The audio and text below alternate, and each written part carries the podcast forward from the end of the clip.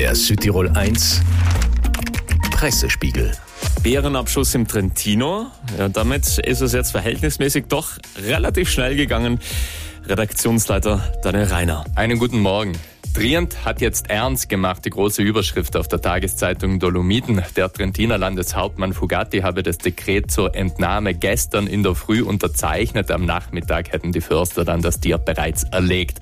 Beim Artikel selbst dann ein Foto von M90, wahrscheinlich von einer Wildkamera aufgenommen, auf dem er so in einer Art Vorgarten unterwegs ist am Waldrand. Der Abschuss sorge für Genugtuung auf der einen Seite, aber auch für Ärger. Der Bär M90 heute auch auf der Titelseite der der gesamtstaatlichen La Repubblica, der Zorn der Tierschützer, gehe jetzt voll gegen die Provinz und die Verantwortlichen für Samstag sei eine Demonstration angekündigt.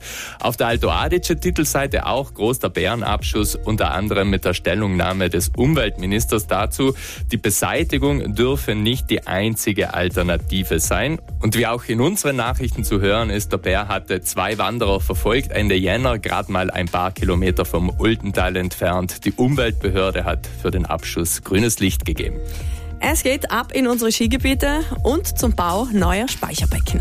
Der AVS warnt vor dem Bau von neuen Speicherbecken zur künstlichen Beschneiung. Kritisiert wird eben auch, dass dafür für kleine Skigebiete öffentliche Gelder zur Verfügung gestellt werden. Ein Interview mit dem AVS-Geschäftsführer ist auf Rhein News zu lesen. Und ganz groß Thema heute in fast allen italienischen Medien, das Sanremo Musikfestival. Print, online eigentlich, überall, wo wir hinschauen, der Auftakt vom legendären Sanremo Musikfestival gestern. Medienportale wie zum Beispiel das vom Corriere della Sera haben komplette Sonderseiten eingerichtet.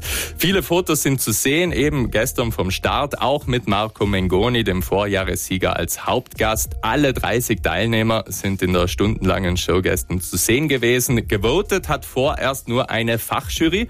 Bis jetzt in Führung die italienische Sängerin Loredana Bertè mit ihren über 70 Jahren und langen blauen Haaren.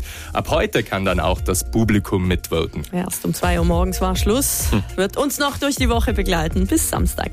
Vielen Dank, Redaktionsleiter Daniel Reiner. Und einen schönen guten Morgen, Südtirol. Der Südtirol 1 Pressespiegel.